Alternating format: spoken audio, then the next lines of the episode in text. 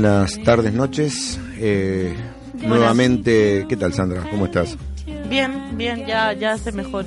Ya estás mejor. Bueno, qué suerte. Sí, porque la semana pasada eh, casi te nos mueres acá en el estudio. Sí.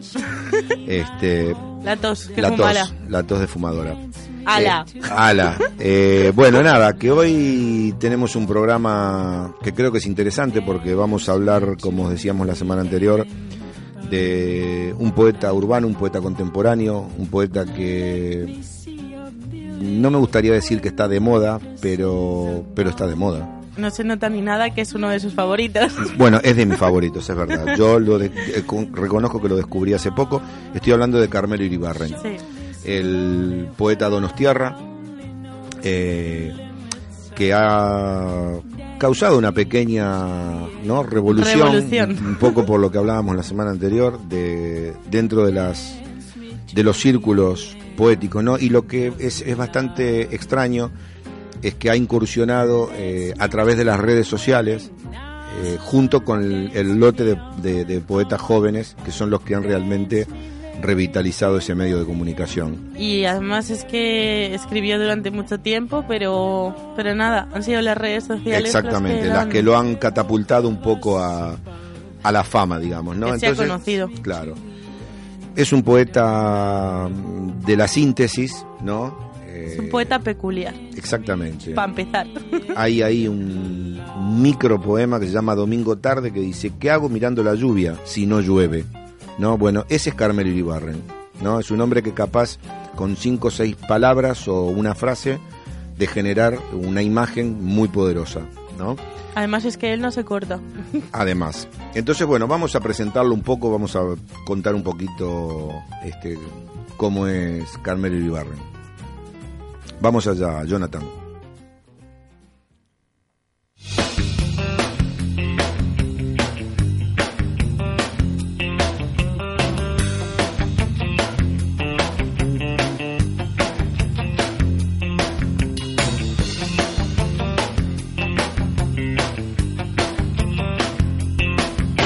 Ahora sí, parece que ya empiezo a entender.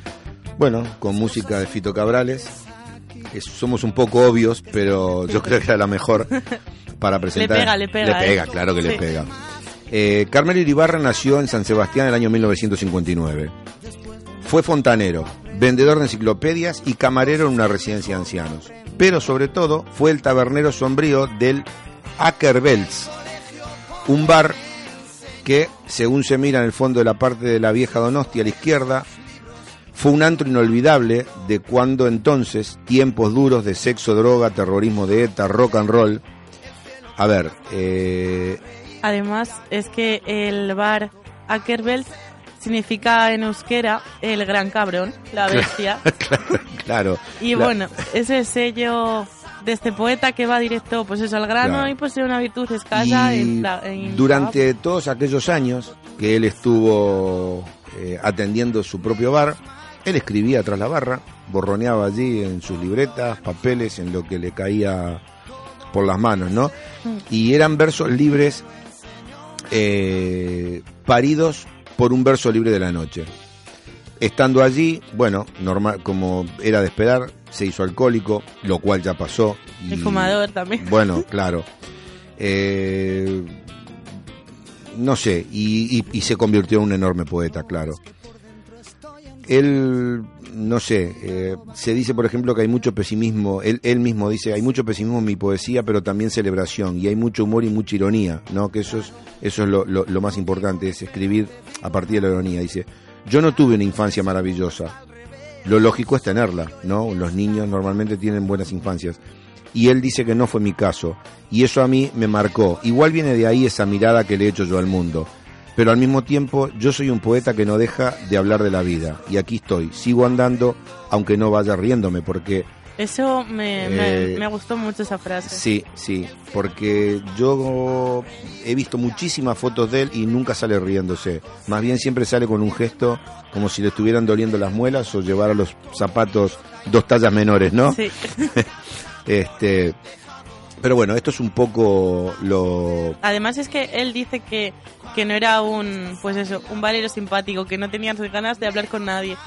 O sea, Sí, sí, sí, no, no, es un hombre totalmente... como Moe de los Simpson. Exactamente. Y bueno, a ver, eh, lo el último trabajo que se ha publicado, eh, digamos que es un poco para que viene a, a- a revitalizar un poco toda su poesía, porque su obra más importante, a mi modo de ver, es la antología que se llama La Ciudad. Pero este poemario que se llama El Amor, ese viejo neón que ha editado hace muy poco la editorial Aguilar, eh, no es precisamente el himno a la alegría, aunque eh, mentiría quien sostenga que Iribarren se recrea en el pesimismo, porque en ese libro, del cual luego vamos a leer algunos poemas y algunos aforismos, eh, allí hay de todo, ¿no? Hay esa mirada pesimista que él tiene muchas veces de la realidad, pero también hay muchas miradas y muchas... Pero es que yo creo que muchas veces la gente llama pesimista a la gente que dice la realidad, porque la realidad a veces es, muchas veces es pesimista. Pero Claro. es la realidad, no es que sea pesimista, o sea, ¿me entiendes? Yo creo que esa, esa, ¿cómo te podría decir? Yo creo que esa conclusión de que la poesía de Carmelo Iribarren es pesimista está dada fundamentalmente en el escaso uso de las metáforas, por no decir la carencia total de metáforas en su poesía. Poesía moderna. Claro, cuando tú escribes con metáforas, puedes, ¿no? Eh, disfrazar un poco el mensaje. ¿no? O sea, puedes decir algo que sonaría muy pesimista, dicho con las palabras de todos los días, lo puedes decir de otra manera, ¿no? Como cuando se habla de la muerte y se utilizan metáforas, ¿no? El caso, bueno, de Carmelo, él, mm, digamos que habla desde el punto de vista y habla como, como habla la gente. Intenta comunicar de esa manera. Sus poemas, como veremos ahora cuando leamos algunos, son poemas cortos. Y... Cortos pero intensos. Oh, hombre, claro. Como o se suele decir. Exactamente. Eh, él dice, por ejemplo, mi, mi poesía recoge todo tipo de personajes de la ciudad a la deriva. Yo hablo de los mendigos, de esa mujer sola a la que se le ha torcido la vida, de las putas, de esta gente sin suerte y del amor. Vidas en el último escalón, las llama él. Y no digo que todos sean unos santos. ¿eh?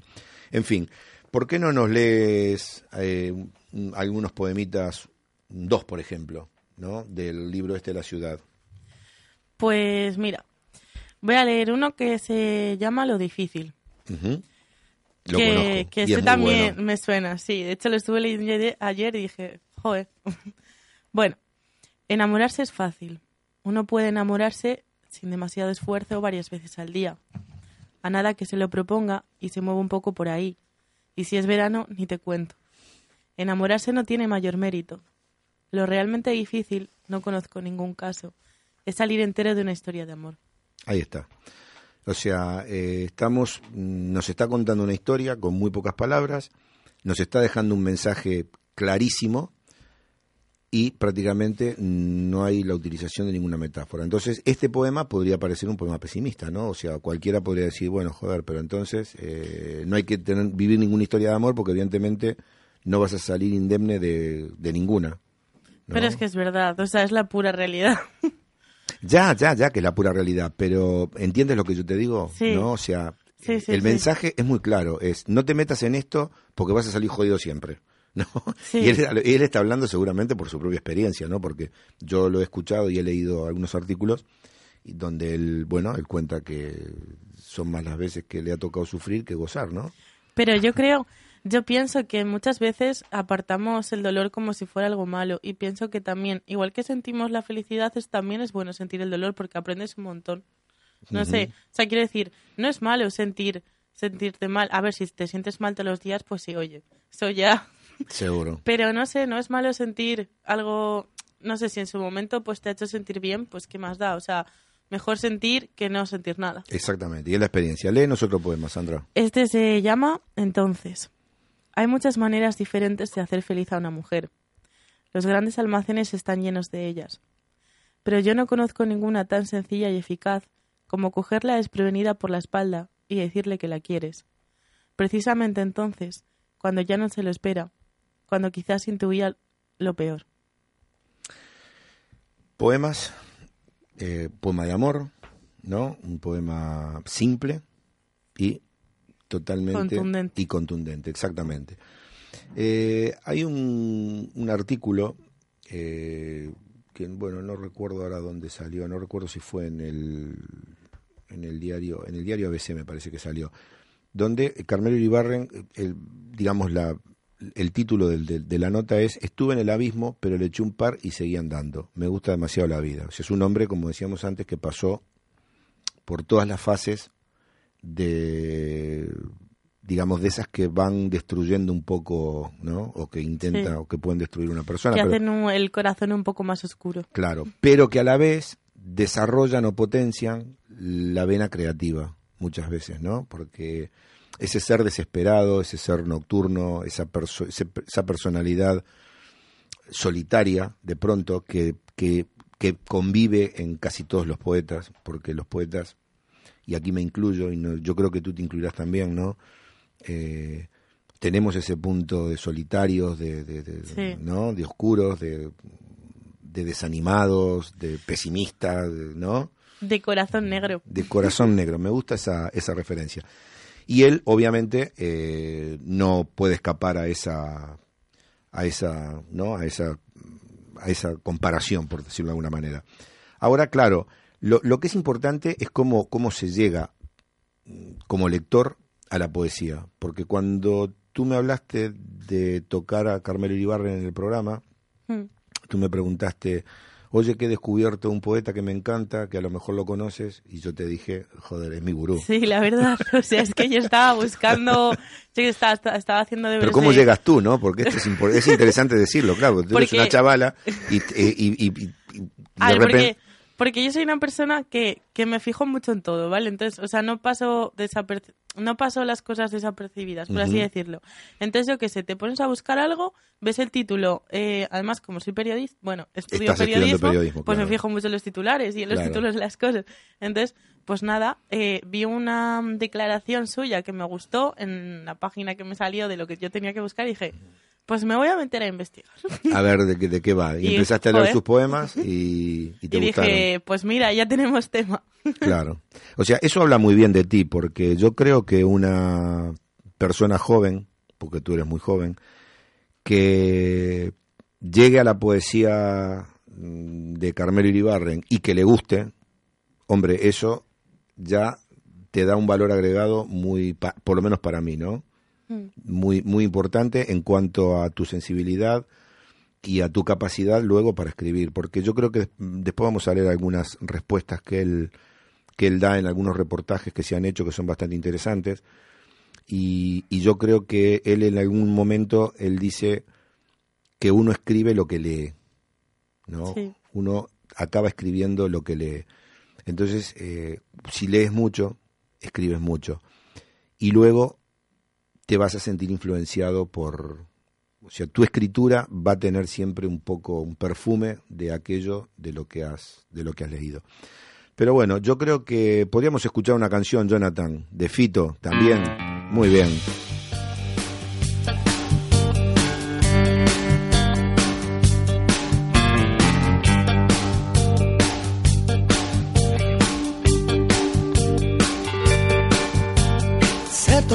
Camino, tú ya sabes que no puedo volver. Son cosas del destino, siempre me quiere morder. El horizonte se confunde con un negro telón. Y puede ser como decir que se acabó la función. Divertido, me equivocaría otra vez. Quisiera haber querido lo que no he sabido querer. ¿Quieres bailar conmigo? Puede que te pise los pies. Soñaré solo porque me he quedado dormido. No voy a despertarme porque salga el sol. Y sé llorar una vez por cada vez que río. No sé restar. No sé restar. Tu mitad con mi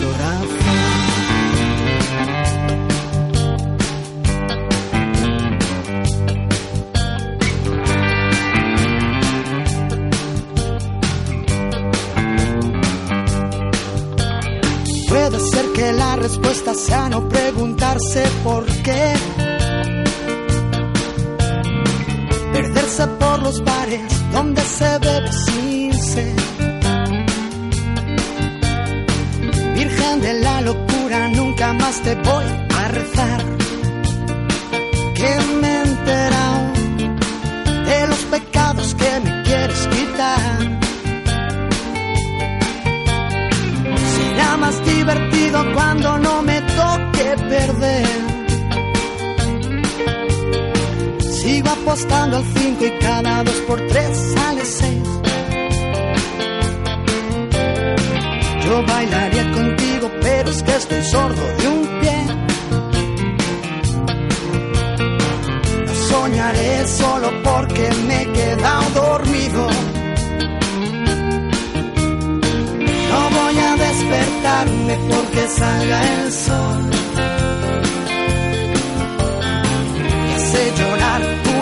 Por cada vez que río. No sé restar, no sé restar tu mitad mi corazón.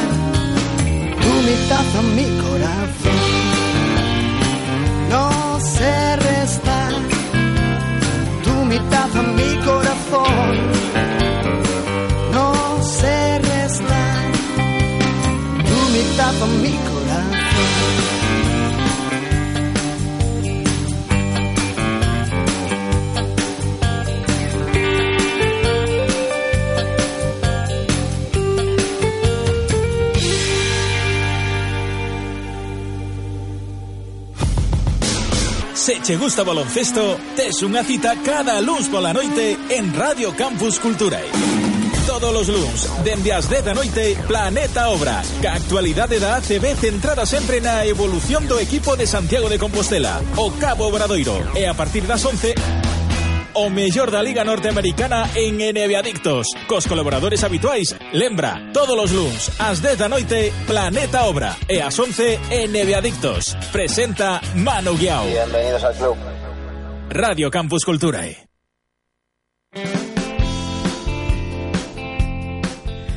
Bueno, volvemos a escuchar a este maravilloso cantante. Mm. Y bueno, tú tenías algo para leer, Marcelo, Yo ¿no? tengo acá, quería leer un par de, de poemitas que están en el libro este, El Amor, ese viejo neón, el, el último el que editó Aguilar que yo le decía. Este se llama Insomnio.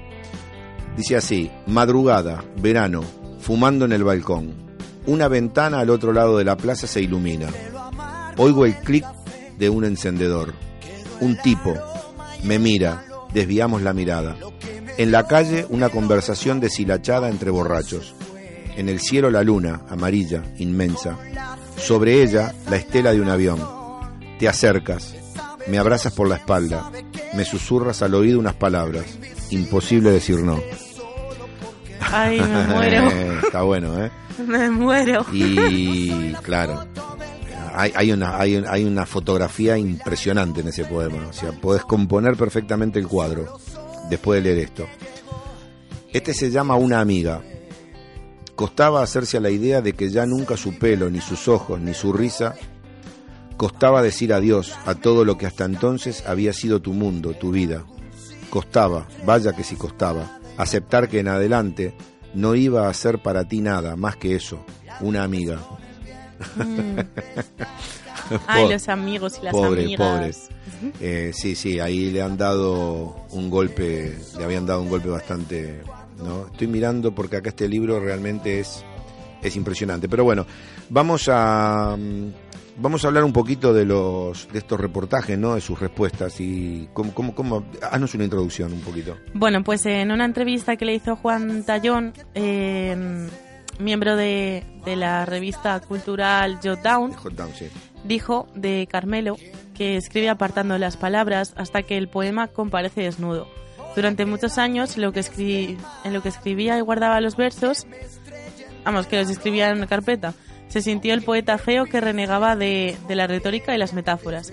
Recorrió los años 80 en solitario, lejos de, de cualquier círculo literario y solo cuando cumplió 36 años Publicó su primer libro. y era ya un poeta formado, publicó su primer libro. La crítica lo ignoró durante mucho tiempo, pero su poesía urbana se abrió paso. Tiene muchos lectores que ante sus versos se sienten los protagonistas del poema, como Marcelo. Sí. Las ediciones, las ediciones de sus libros se suceden. Vende, es citado, estuvo al borde del abismo, aunque hoy ya no bebe ni fuma, No. hemos dicho antes. Bueno, Esa entrevista es el resultado de tres horas de, de con- bueno, sí, fue, un- que fue estuvo, una sí. entrevista. Sí, de yo- tres hay- horas de conversación con, Sí. con él. Y primero estuvieron en, uno, en el hotel en Londres de Donosti, donde escribía actual, vamos, donde escribe él escribe- actualmente, Sí. y luego en el bar. Claro. A ver, yo tengo de esa entrevista, eh, tengo ahí un poco señaladas algunas, algunas preguntas, ¿no? Que me parecen destacables, ¿no? Por, un poco para conocer le- lo que es la personalidad de este poeta, ¿no? Por ejemplo, hay, hay un- en una pregunta le dice, el bar te obligaba a vivir de noche. ¿Cuándo escribías? Pues él decía, escribía en el bar muchas noches, que a lo mejor estaba solo o con un cliente que ya estaba servido, o en casa, no tenía una rutina de sentarme. Los poemas me venían y si no los podía escribir dejaba las notas del poema. Ya lo tenía en la cabeza, luego iba a casa y lo escribía, pero en aquella época escribí muchos poemas en el bar. Yo los poemas los pienso, eso es lo primero, los escribo mentalmente. No me siento y me pongo a escribirlo desde el principio buscándolo. Ya lo tengo en la cabeza, elaborado, tengo la idea. Es así desde los 80. No antes en los años 70, que fue cuando me dije que quería ser poeta y empecé a escribir sonetos para aprender. Todos muy malos, pero sonetos. El tema de los sonetos es un poco... Yo creo que este- es un tema recurrente en la mayoría de, de la gente que escribe. Porque, y a mí me pasó exactamente lo mismo. Yo tengo 15 o 20 sonetos escritos de mi primera época, de cuando empecé a escribir. ¿Cuántos versos tenían los sonetos? El soneto tiene 4, 8, 14. 14. 14 Son dos, dos de cuatro y... Bueno, a ver, está Jonathan acá dándonos ayuda literaria. Son 14 versos, pero después está el tema de la rima, el, la musicalidad de los versos. El soneto es el género más difícil, es uno de los más difíciles de escribir, porque aparte tiene principio y final, lo tenés que resolver en esos 14, en esos 14 versos. Pero todos escribimos sonetos en algún momento y eso forma parte, como dice él, porque a él le preguntan, ¿escribía sonetos para dominar la técnica? ¿Qué nos dice?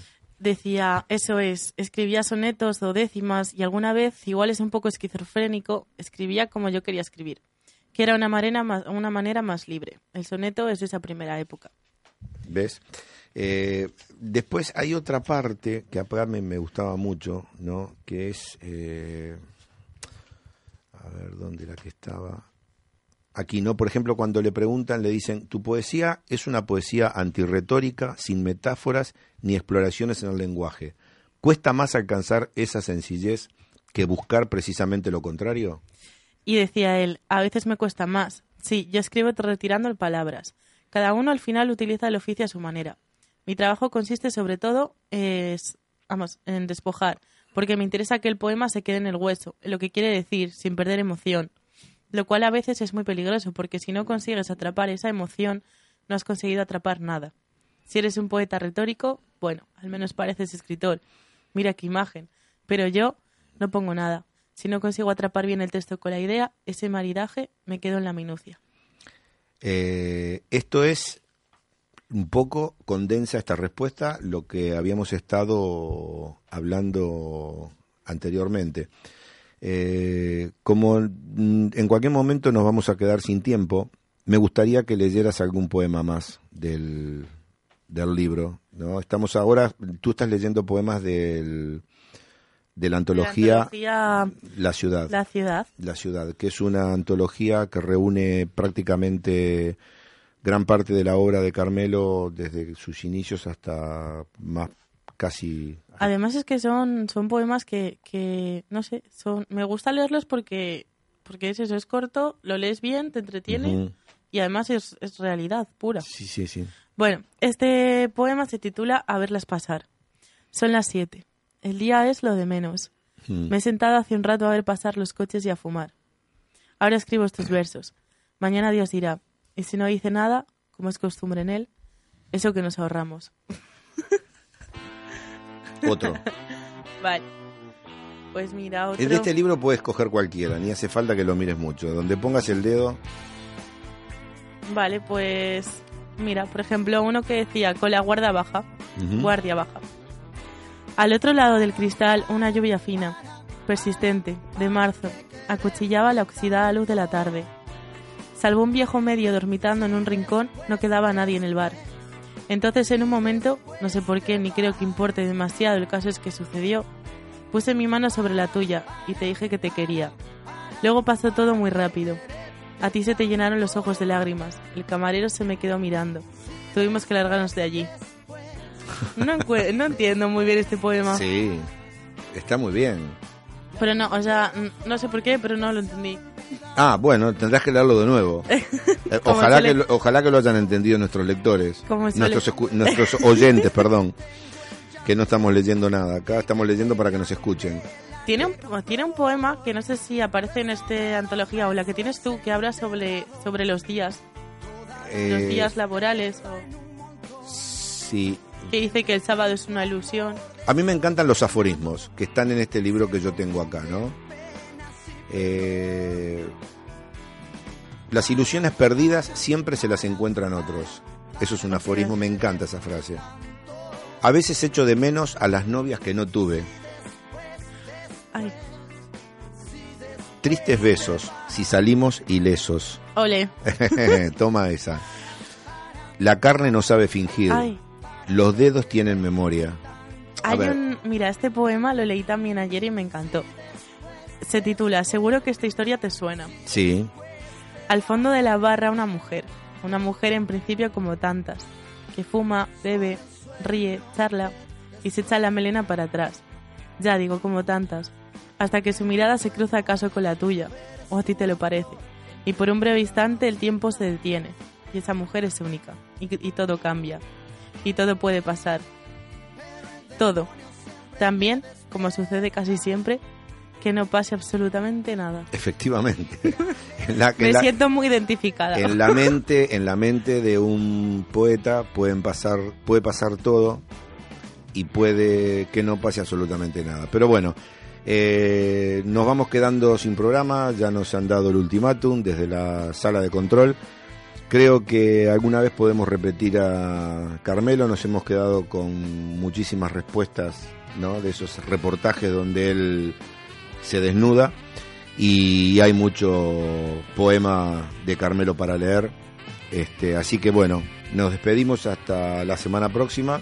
Y lo que digo siempre, que tengáis una semana bonita. Una semana bonita, disfrutad y pasarlo bien y leer poesía. gracias por ¿eh? escucharme. No se olviden. Venga, hasta luego. Hasta luego.